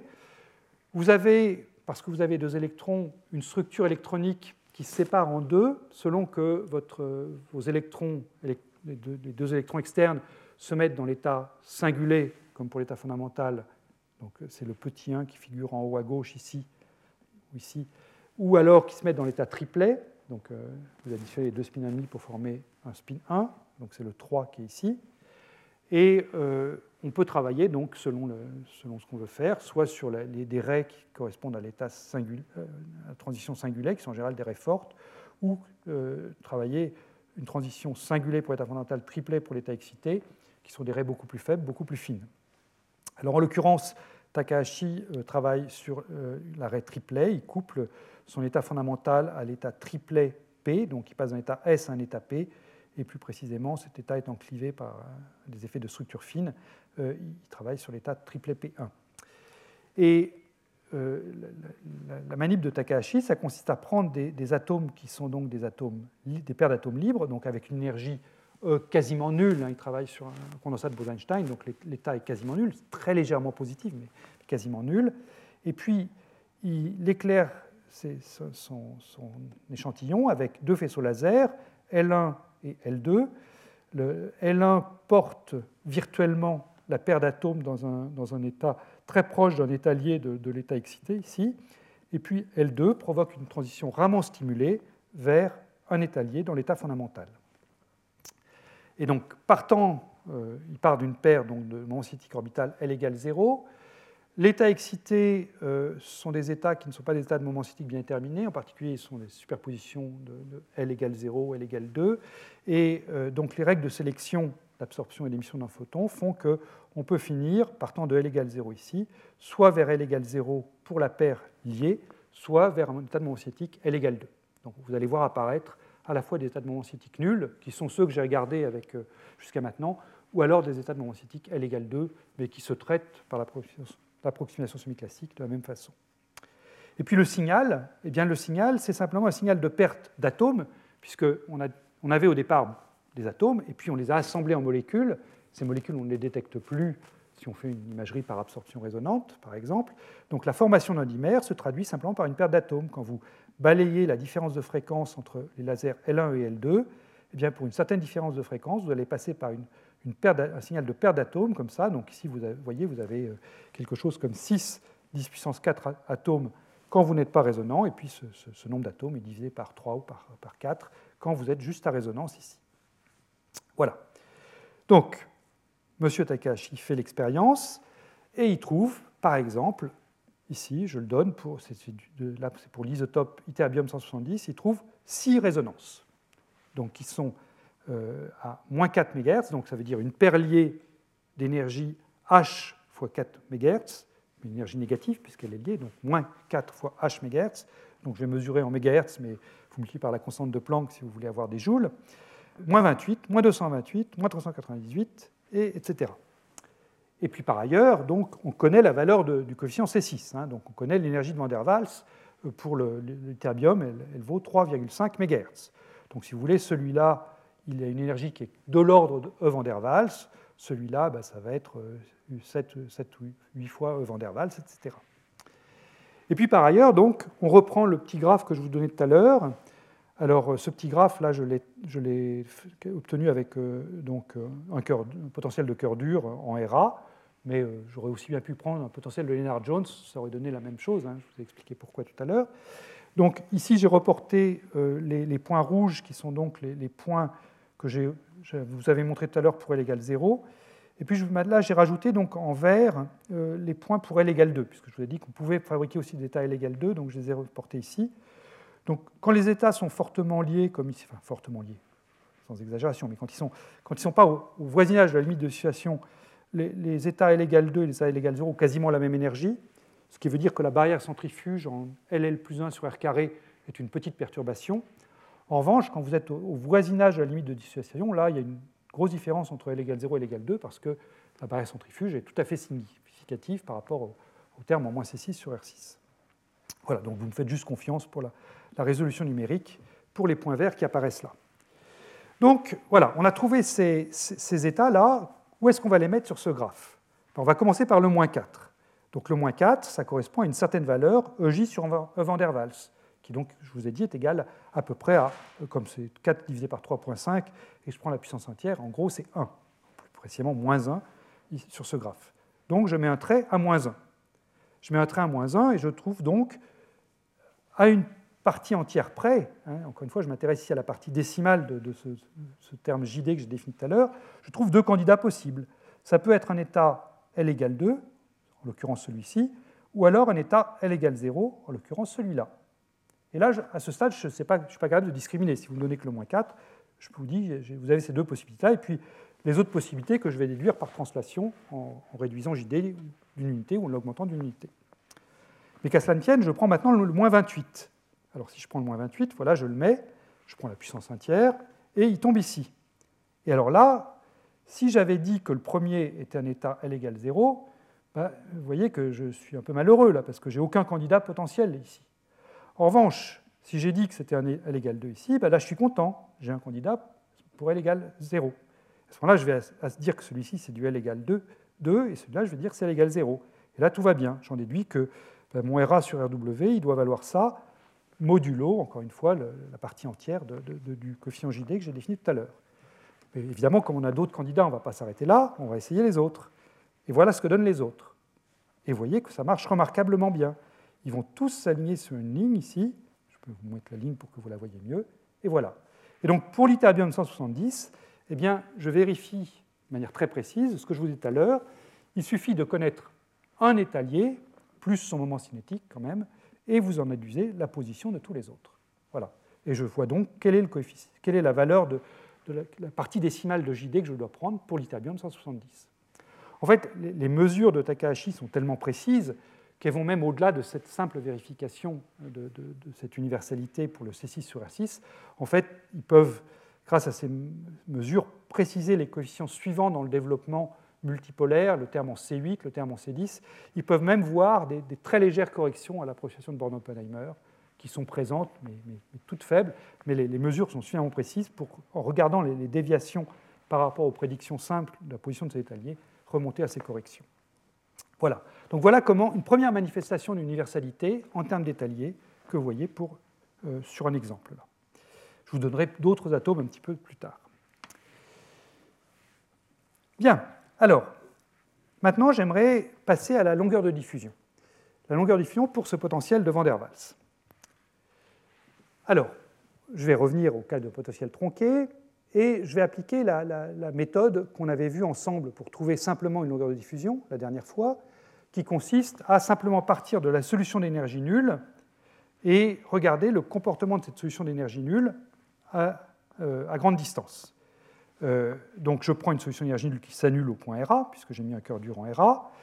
Donc j'ai une équation de Schrödinger pour l'énergie nulle, qui est donc la dérivée seconde de U par rapport à la position. Alors là, je mesure mes positions en unité de rayon de Van der Waals, hein, pour, euh, pour, avoir des choses sans dimension. Donc j'appelle ρ égale R sur R Van der Waals. Donc dérivée seconde de U par rapport à ρ, plus le potentiel en 1 sur R6. Et quand, quand j'écris tout en fonction du rayon de Van der Waals, tout ce qui me reste, c'est 16 sur ρ puissance 6 fois U égale, normalement ça devrait être E fois U, mais j'ai pris l'énergie nulle, donc j'ai 0. Et donc U s'annule au point RA, plus précisément en RA sur R van der Waals. Et je vous rappelle que RA sur R van der Waals est, je suppose, très petit devant 1 pour avoir beaucoup d'étaliers dans ce, dans ce puits de potentiel. Et donc je regarde le comportement à grande distance des solutions de cette équation. Et je vous rappelle qu'à grande distance, ben, je peux négliger le terme euh, de potentiel. Donc j'ai simplement U seconde égale 0. Donc U qui est la forme, une constante plus un terme linéaire en R donc alpha R plus bêta. Et comme euh, la longueur de diffusion, bah, c'est le nœud commun à tous les états de diffusion, le mieux c'est de mettre ça sous la forme alpha fois R moins A, où le coefficient A, c'est la longueur de diffusion, c'est le moins bêta sur alpha qu'on a vu la dernière fois. Et sous cette forme-là, on aura bien quelque chose qui aura un nœud en R égale A. Voilà, donc euh, le terrain est bien balisé, euh, on le fait. Alors, je vous passe les détails de la, résolution précise de cette équation différentielle. Euh, le, plus simple pour se, raccrocher à des choses connues, c'est de faire un changement à la fois de variable et de fonction inconnue. Euh, on introduit la variable x qui est simplement euh, définie par ρ égale racine de 2 sur x, et la fonction inconnue phi de x qui est égale à u de rho, qui, est donc u de rho c'est phi de x sur x puissance 1 quart, pourquoi est-ce qu'on fait ça? Eh bien parce que l'équation différentielle que j'avais écrite juste avant, avec le 1 sur ρ puissance 6, quand vous l'écrivez en fonction de x et de phi de x, elle prend la forme de l'équation qui sert à définir les fonctions de Bessel. C'est-à-dire x2 phi seconde plus x phi prime plus x2 moins alpha 2 phi égale 0 avec alpha égale 1 quart. En l'occurrence, le 1 quart il vient du, terme en 1 sur R6 euh, qu'on avait ici. Et donc euh, les fonctions de Bessel, on les connaît bien, donc du coup, après, on, peut trouver facilement les comportements asymptotiques. Alors juste un mot sur euh, ce que j'entends par comportement asymptotique. Ce qui m'intéresse, c'est le comportement de U quand ρ tend vers l'infini. Et comme j'ai posé ρ égale 2 sur x, à une racine près, eh bien, ρ tendant vers l'infini, c'est en fait x tendant vers 0. Donc ce qui va compter là-dedans, c'est le comportement des fonctions de Bessel, euh, donc les, deux fonctions de Bessel, j et y, associées à, alpha égale 1 quart, c'est leur comportement quand x tend vers 0. Donc il faut prendre. Bon, je vous passe les calculs. L'important, c'est la structure du résultat. Et la structure du résultat, c'est la chose suivante. C'est que quand vous revenez, quand vous repassez de phi à euh, u, eh bien votre longueur de diffusion petit a qui apparaît, elle se met sous la forme d'un produit, un préfacteur a bar et une fonction trigonométrique. Ce préfacteur a bar, je vais décrire les deux maintenant. Le préfacteur a bar, c'est à un chouïa près simplement le rayon de Van der Waals. Le chouïa près, c'est le facteur pi sur gamma 1 quart gamma 3 quarts. encore une fois, on voit apparaître la fonction gamma ici. Mais ce chouïa, c'est 0,4956. Donc à 4% près, le préfacteur qui est ici, c'est le rayon de Van der Waals qu'on a utilisé jusqu'à maintenant. Donc euh, si vous voulez être précis, ben, vous vous souvenez que c'est à barre, et je vais garder à barre dans mes expressions, mais vous pouvez prendre à barre égale au rayon de Van euh, for all practical purpose, comme on dit en anglais. Euh, dans ce qui va suivre, vous aurez une précision bien suffisante. La fonction trigonométrique, elle, eh bien, elle est simple, c'est 1 moins tangente d'un argument. Et cet argument, eh c'est quelque chose qu'on a déjà vu apparaître de multiples fois. C'est toujours ce coefficient JD euh, que j'avais vu apparaître tout à l'heure, enfin proportionnel à. C'est donc cette phase phi ici, c'est deux fois le carré du rayon de Van der Waals sur RA carré, ou si vous préférez, c'est la valeur de, l'intégrale du nombre d'ondes K pris pour l'énergie nulle, donc l'énergie qui m'intéresse ici, de la valeur du cœur dur RA jusqu'à l'infini. Donc même si la méthode que j'ai utilisée ici est une méthode exacte, à base de fonctions de Bessel, ce n'est pas l'approximation semi-classique, on voit apparaître quand même un morceau de l'approximation semi-classique, si vous voulez, dans, ce résultat, puisque la phase qui intervient dans cette fonction trigonométrique, là, eh bien, c'est la phase qui sortirait dans l'approximation semi-classique. Voilà. Alors, je fais ça pour le potentiel Van der Waals tronqué. C'est parce que c'est simple, on a des fonctions de Bessel et, donc le résultat est rigoureux quand on prend, quand on prend les, limites asymptotiques de ces fonctions.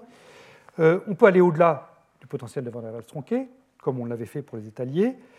Ça, c'est quelque chose qui a été fait par Gribakin et Flambaum. Euh, donc l'idée, c'est de prendre un potentiel V de R qui est plus doux que le potentiel tronqué de tout à l'heure, et d'utiliser des raccords judicieux. Donc, euh, le raccord que, propose Gribakin et Flambaum est le suivant. Dans la zone verte, avec la même définition que tout à l'heure, c'est la zone verte, c'est la zone où Van der Waals domine. Eh bien là, vous allez pouvoir faire exactement la même chose que ce que j'ai fait pour Van der Waals tronqué, c'est-à-dire utiliser les fonctions de Bessel, donc des combinaisons linéaires de j puissance 1 quart et de y puissance 1 quart. Dans la zone rouge, pourvu que vous n'alliez pas trop loin ici, l'approximation de WKB va marcher. Je vous ai dit tout à l'heure, hein, l'approximation de WKB devient, critique quand, les rayons deviennent trop grands de l'ordre du rayon de Van der Waals. Mais si vous, si vous êtes prudent, si vous n'êtes pas, trop gourmand, vous ne cherchez pas à aller trop loin ici, elle va être valable. Et donc vous avez une zone ici où vous pouvez raccorder les solutions WKB au J, puissance, indice 1 quart et Y indice 1 quart, et tout se passe bien. Et à ce moment-là, eh vous retrouvez un résultat exactement similaire à celui que j'ai écrit tout à l'heure, c'est-à-dire que vous voyez apparaître ce préfacteur à barre, quasiment le rayon de Van der Waals, et cette fonction trigonométrique, 1 moins tangente, phi moins pi sur 8. La seule chose qui a changé, mais ça je l'avais déjà signé tout à l'heure, c'est le pi sur 8 qui était 3 pi sur 8 tout à l'heure. Il y a un pi sur 4 d'écart qui est lié au fait qu'on a remplacé un cœur dur par un, cœur plus mou. Voilà. Mais je vois toujours apparaître, c'est ça le point important, cette phase phi qui est la, phase de la projection semi-classique qui intervenait déjà pour les étaliers. Alors si, je trace tout ça sur un graphe, hein, eh bien, euh, qu'est-ce que je trouve? Eh bien, Si j'exprime ma longueur de diffusion A en unité de A bar, et si je trace cette euh, fonction trigonométrique pour différentes valeurs de cette phase phi, je vais faire varier la phase phi, par exemple, en faisant varier la, position du cœur dur RA, eh bien, j'obtiens simplement euh, la variation de 1 moins tangente phi. Donc ça, c'est une fonction qui va être périodique, de période pi, vis-à-vis de, la phase phi ici. Donc je trace en fonction de phi sur pi. Et puis, bah, qu'est-ce que je trouve? Bah, Je trouve une fonction qui, euh, quand, l'argument ici est, euh, donc euh, légèrement supérieur à moins pi sur 2 modulo pi, bah, ça va être grand et, positif. attendez, je me trompe. phi, quand phi égale 0, la tangente vaut 0, donc c'est ici. donc là, la tangente pardon, vaut, pi sur 2.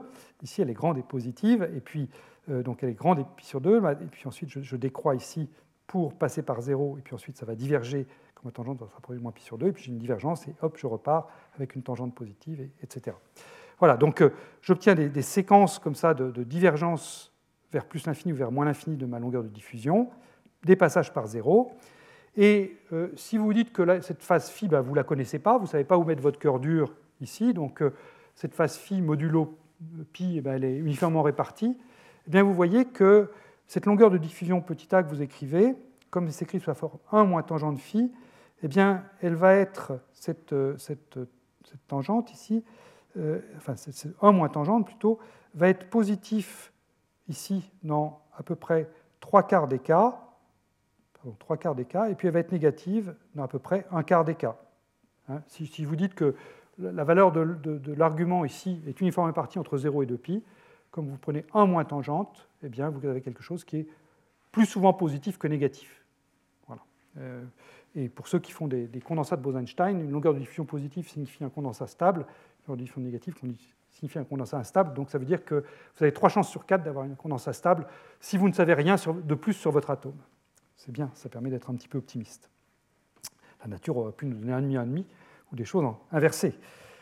Mais la nature est gentille. Alors, un mot sur l'approximation de WKB. Euh, je ne l'ai pas utilisée, et je ne l'ai pas utilisée parce que même si elle me donne la bonne phase, elle n'est quand même pas très bonne pour euh, traiter ce problème de, la diffusion, c'est-à-dire des énergies très légèrement positives. Et j'ai illustré ça en vous donnant, donc, comme j'avais fait pour le puits carré la dernière fois, des états de diffusion pour trois énergies très faibles, mais positives. Donc là, euh, ce qui me donne l'échelle d'énergie, c'est toujours le van der Waals, hein, h bar 2 sur m fois le rayon de van der Waals au carré. Donc j'ai pris des énergies très faibles de van der Waals, un quart, donc 0,25, un dixième de ça, 0,025, et un centième de ça, 0,00225. Et je vous ai tracé en rouge la solution exacte, en bleu la solution WKB. Donc en rouge, la solution exacte, ben, ça c'est une énergie très très faible, c'est le 0.00225, ça oscille très lentement. Voilà. Ici, je regarde des, distances grandes devant le rayon de Van der Waals, hein, encore une fois plusieurs centaines. Donc, bon, tout ce qu'on voit, c'est quelque chose qui oscille, euh, comme euh, avec euh, donc, quelque chose qui, une plus grande amplitude quand, quand l'énergie est plus faible. C'est le 1 sur racine de k qu'on a vu apparaître tout à l'heure. Et puis donc une période très grande si l'énergie est très faible, et puis une période plus petite si l'énergie est plus grande, et puis encore plus petite si l'énergie est encore plus grande. Et puis là, vous avez la solution de WKB. Là, vous pouvez jouer au jeu des 7 erreurs, mais vous n'allez pas voir beaucoup de différence entre ces deux graphes. Mais je vais faire un zoom maintenant. Je vais faire un zoom sur la partie centrale, et voilà ce que je trouve. Donc, en rouge, encore une fois, ce sont mes solutions exactes, avec la toute petite énergie qui est ici, l'énergie intermédiaire qui est là, et la plus grande des énergies qui est en, tiré pointillé ici. Et puis, ici, vous avez la solution de Van der Waals. Et là, les trois courbes sont quasiment confondues. Alors, il y a une bonne nouvelle pour Van der Waals, pardon, il y a une bonne nouvelle pour la, je dis Van der Waals, je veux dire semi-classique, la solution semi-classique. Euh, il y a une bonne nouvelle pour la solution semi-classique, c'est que le dernier nœud ici est à peu près à la bonne position. Donc, la longueur diffusion elle-même, elle n'est pas mauvaise. Ce qui est mauvais, c'est l'amplitude de, l'état libre, c'est l'amplitude de l'état libre dans cette zone-là. Vous voyez, quand vous regardez les solutions exactes, vous avez une amplitude qui, pour l'énergie la plus grande, 0,25 ici, qui est ce trait-là, qui monte à à peu près un quart ici. C'est à peu près comparable à ce que me disent les méthodes semi-classiques. Mais quand je baisse l'énergie et que je regarde la solution exacte, je vois que mon amplitude d'être dans cette région euh, faible diminue. Et plus je vais diminuer mon, énergie, plus la probabilité d'être ici sera faible. J'aurai toujours un nœud ici, mais l'amplitude, la probabilité de présence ici devient très très faible. Alors que euh, l'approximation semi-classique, elle, me donne toujours la même amplitude de probabilité. Avec, la même normalisation pour la solution WKB que pour la solution exacte à l'extérieur, eh bien, je vais surestimer considérablement la probabilité de présence à basse énergie si j'utilise la méthode semi-classique par rapport à la solution exacte. Et ça, eh bien, c'est le phénomène de réflexion quantique que j'ai déjà annoncé plusieurs fois. C'est l'échec de la méthode WKB quand vous êtes en face d'un potentiel qui varie trop vite. Cette réflexion quantique, c'est un phénomène qui est bien connu en physique ondulatoire.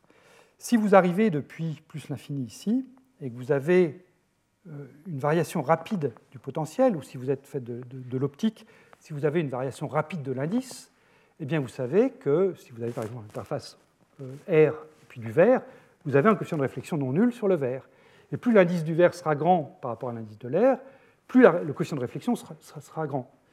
Et ce phénomène de réflexion quantique, c'est exactement ça. Si vous arrivez avec une énergie E sur une barrière de potentiel, enfin un potentiel qui varie très vite, eh bien vous avez un coefficient de réflexion qui est grand, et à la limite où E euh, devient très petite devant V0, la probabilité de faire demi-tour ici eh bien, devient proche de 1. Alors que la, une particule classique, elle, évidemment, si vous arrivez ici, eh bien, elle continue. Une particule quantique fait demi-tour, bien qu'elle ne rencontre pas de barrière de potentiel. Elle a toujours une énergie supérieure au potentiel, mais néanmoins, elle fait demi-tour. Ça fait un peu penser, si vous voulez, au petit personnage de dessin animé. Ça arrive, vous voyez un petit personnage de dessin animé qui marche, qui arrive au bout d'une falaise, il fait quelques pas dans le vide, mais au lieu de tomber, hop, il revient et il repart. Hein. Ben, le personnage de dessin animé, il est très quantique finalement. Il marche au-dessus du vide et puis il préfère faire demi-tour. La particule quantique fait ça. La particule classique, évidemment, elle, arrive au bout de la falaise et puis elle tombe. Hein. Eh bien, l'approximation WKB, en un sens, c'est une approximation semi-classique. Et là, c'est le côté classique qui compte. C'est que si vous prenez la fonction semi-classique de base, il y a des moyens de l'améliorer, hein, mais si vous prenez l'approximation semi-classique de base, c'est exponentielle moins i intégrale de x à k de x', il n'y a rien là-dedans, il n'y a pas de point tournant, il n'y a rien qui va dire à votre particule Ah, bah, tu ferais bien de, générer du puissance plus i kx ici.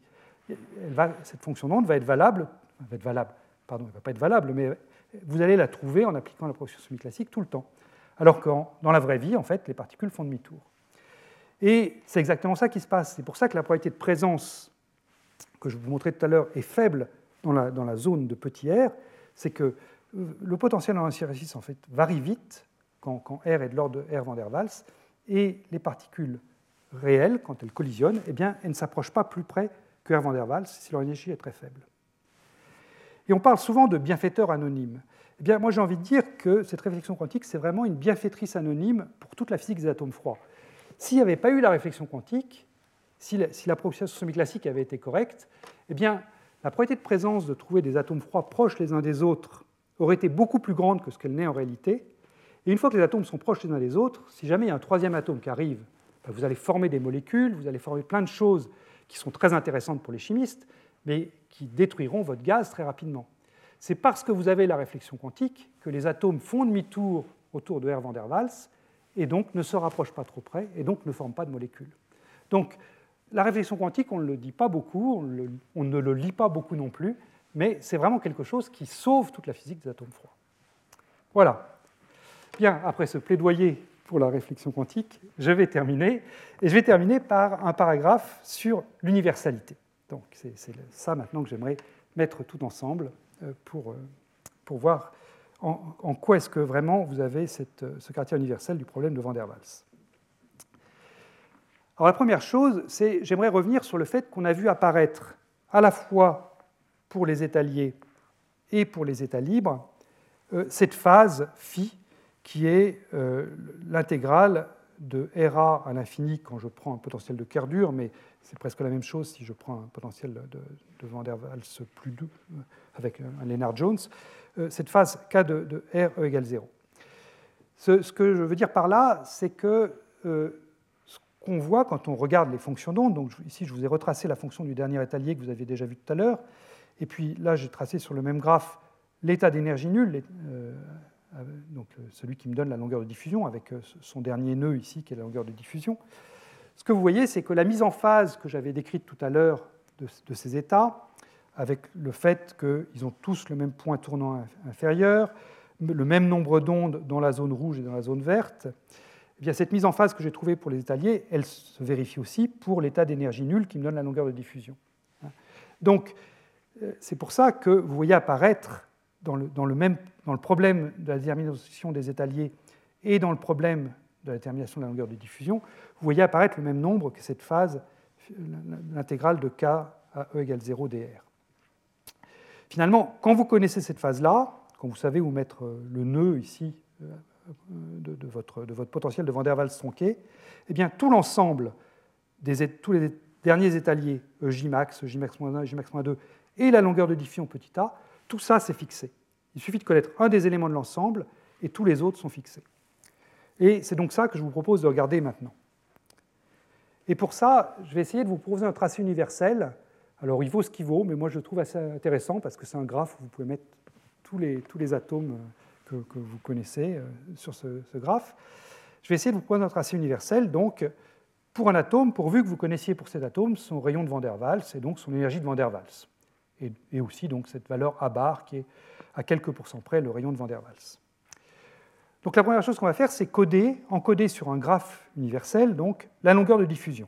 Donc je vous rappelle, A en unité de A bar, et je suppose A bar connu, c'est ce 1 moins tangente phi moins pi sur 8. Et la manière que je vais prendre pour encoder la longueur de diffusion, ça va être un angle polaire dans ce tracé. Donc euh, je veux un tracé en coordonnées polaires, donc en coordonnées polaires, l'angle polaire varie entre 0 et 2π. La période de la tangente, c'est pi seulement, donc comme j'ai envie d'avoir quelque chose qui varie entre 0 et 2π, je vais simplement multiplier euh, ça par 2. Donc je vais prendre comme, comme variable l'angle polaire θ défini par θ sur 2 égale phi moins pi sur 8, ou si vous préférez θ égale 2 phi moins pi sur 4, de sorte que A sur A bar, eh bien, ça va être 1 moins tangente θ sur 2. Donc l'angle θ, si vous voulez, c'est un moyen d'encoder la valeur de petit a, mesurée en unité de A bar. Ou encore, c'est un moyen d'encoder l'intégrale de k euh, de x dx. Alors, donc voilà, un angle θ donné ici correspond à une certaine valeur de petit a. Je peux être un tout petit peu plus précis. Si vous prenez θ égale 0 ici, donc vous avez tangente 0 qui vaut 0, donc vous avez a égale a bar. Si vous prenez θ égale pi sur 2, ici, vous prenez tangente pi sur 4, ça vaut 1, 1 moins 1 égale 0, donc vous avez la longueur de diffusion nulle qui est ici. Vous prenez θ égale pi, c'est cette demi-droite-là, là, à ce moment-là, vous avez tangente de pi sur 2 qui vaut plus l'infini, et donc vous avez a égale plus l'infini qui est ici, mais si je prends θ égale moins pi sur 2 qui est par, là, vous avez également une tangente qui vaut l'infini, donc a égale plus ou moins l'infini, c'est cette demi-droite-là. Puis enfin, cette demi-droite-là, ici, c'est prendre θ égale moins pi sur 2, donc vous avez tangente de moins pi sur 4, qui vaut moins 1, donc 1 moins 1, ça vaut plus 2, donc vous avez a égale 2 a bar qui est là. La partie de longueur de diffusion négative, c'est ce quart de plan ici, et puis tout ça, c'est euh, la partie A positif. Vous retrouvez le 3 quarts 1 quart que j'annonçais tout à l'heure. Hein. C'est une manière de le représenter euh, en coordonnées polaires. Bien, donc ça, c'est un moyen d'encoder la longueur de diffusion. Maintenant, sur le même graphe, je veux encoder la position des étaliers. Et les étaliers, je vais les encoder sur ce rayon vecteur là. Plus précisément, l'énergie d'un étalier, ça va être la distance au centre de mon graphe. Donc le dernier étalier, qui est celui qui a la plus petite énergie en valeur absolue, eh bien, je vais le mettre donc à une distance ici, qui va être simplement la valeur absolue de J. Encore une fois, les énergies des étaliers sont négatives, donc je prends la valeur absolue. Je divise par Van der Waals, puis je reprends la puissance entière, puisque c'est ça qui me donne des, séries arithmétiques simples. Donc le dernier étalier va être ici, l'avant-dernier étalier sera là, l'avant-avant-dernier étalier sera là, etc. Il ne faut pas que j'aille trop loin, parce que la pression semi-classique est bien pour les états faiblement liés, hein, je l'ai déjà dit plusieurs fois. Mais je peux tracer les 3-4 derniers étaliers là-dessus. Voilà. Qu'est-ce que ça donne, ça? Qu'est-ce que j'attends? On sait que EJ moins E van der Waals, à la puissance entière, c'est donc JD moins J. Euh, et donc, euh, JD je est proportionnel à θ, puisque je vous ai dit, JD, c'est l'intégrale de k dx pour l'énergie nulle, donc c'est ce qui me donne la phase θ, moins 2πj. Donc, quand je vais varier l'angle θ, j'attends un rayon vecteur proportionnel à θ. Et ça, c'est simplement l'équation d'une spirale, une spirale d'Archimède euh, dans le plan, en coordonnées polaires, R proportionnel à θ. Donc je fais le calcul, et voilà ce que je trouve. Donc ça, c'est un tracé que j'ai obtenu par résolution numérique de l'équation de Schrödinger dans un potentiel de Lennard-Jones, pour lequel j'ai trouvé à la fois les derniers étaliers et puis donc la longueur de diffusion. C'est intéressant ce tracé. En particulier, il y, a, un point qui est assez amusant, qui est cette tangente horizontale que vous voyez apparaître ici. Donc, je vous rappelle déjà, sans prendre la tangente horizontale, donc, je rappelle que donc, ce, que je vous ai dit, hein, si vous prenez un rayon vecteur ici, donc une certaine longueur de diffusion, là vous avez le dernier étalier ici, l'avant-dernier, l'avant-avant-dernier ici. Hein, vous, vous, trouvez tout de suite l'étalier. Donc la tangente horizontale ici est intéressante parce que la tangente horizontale, c'est exactement le théorème de Levinson. Ce théorème de Levinson, je vous rappelle ce que c'était. Il disait que quand la longueur de diffusion passait d'une valeur qui était grande et négative, proche de moins l'infini, si je puis dire, à une valeur grande et positive, donc proche de plus l'infini, j'avais un nouvel étalier qui apparaissait. Eh bien, c'est exactement ce qui se passe ici. Une longueur de diffusion grande et négative, c'est quelque chose qui est ici, et le, dernier étalier, c'est lui. Alors que si je prends une longueur de diffusion grande et positive, donc je vais mettre quelque part par ici, et là j'ai un état très proche de la limite de dissociation. Donc le théorème de Levinson me dit que je dois avoir une tangente horizontale ici, et puis partir et rejoindre cette spirale d'Archimède qui est là. Voilà. Alors, c'est très bien ça. On a vu dans la manip qu'il n'y avait pas seulement des états égal, égal 0, qui était le tracé bleu que j'avais ici, il y a également des états L égale 2, donc j'ai refait le même calcul pour état L égale 2. Ce qui est amusant, c'est que pour l'état L égale 2, vous avez toujours une tangente horizontale ici, mais cette fois-ci, elle est du côté positif. Ça peut se montrer, je ne vais pas le faire ici, parce que vu l'heure, ce sera un petit, peu, un petit peu trop, mais ça peut se montrer. Voilà. Et puis, comme je le disais tout à l'heure, quand vous prenez des états qui sont assez fortement liés, malgré tout, pas trop proches de la limite de situation, la barrière centrifuge est une petite perturbation, donc le trait rouge et le trait bleu ici sont très proches l'un de l'autre. Alors qu'au voisinage de l'origine, les états faiblement liés, bien là au contraire, ils sont, ils sont notablement différents. Bien, donc tout va bien, il ne reste plus qu'à mettre les atomes là-dessus. Quand je mets les atomes, eh bien ça marche remarquablement bien. Donc voilà le tracé universel que je voulais vous proposer. Notre atome d'iterbium de tout à l'heure, il est là l'atome d'iterbium, les, six valeurs que je vous avais données tout à l'heure de M. Takahashi, je vous rappelle, il y avait un état L égale 2 qui était très faiblement lié, c'était lui, celui qui était aux alentours de moins 4 MHz.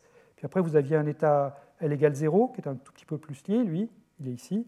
Puis après, vous aviez deux états plus profonds qui étaient ici et là, et puis ici et là. Mais vous pouvez prendre l'atome de rubidium, qui est, bien connu, qui a une longueur de diffusion, l'atome de rubidium légèrement supérieure à A bar, donc se trouve entre A égale A bar qui est là et puis A égale 2 A bar qui est ici. Donc il se trouve à peu près là.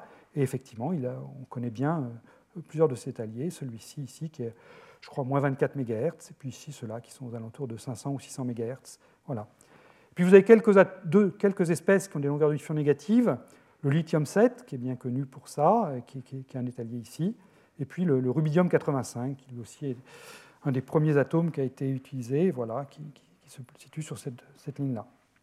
Le strontium, lui, il est juste à la limite de A égale 0. Il, hésite entre basculer entre A positif et A négatif, très légèrement A négatif. Voilà.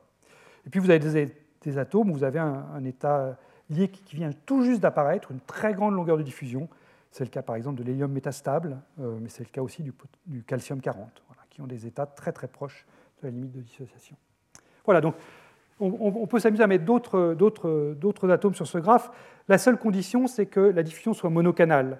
Euh, si vous prenez, donc ça marche bien par exemple pour le rubidium, si vous prenez une diffusion dans l'état triplet, euh, donc là les spins sont tous polarisés, donc euh, il n'y a qu'un canal qui compte.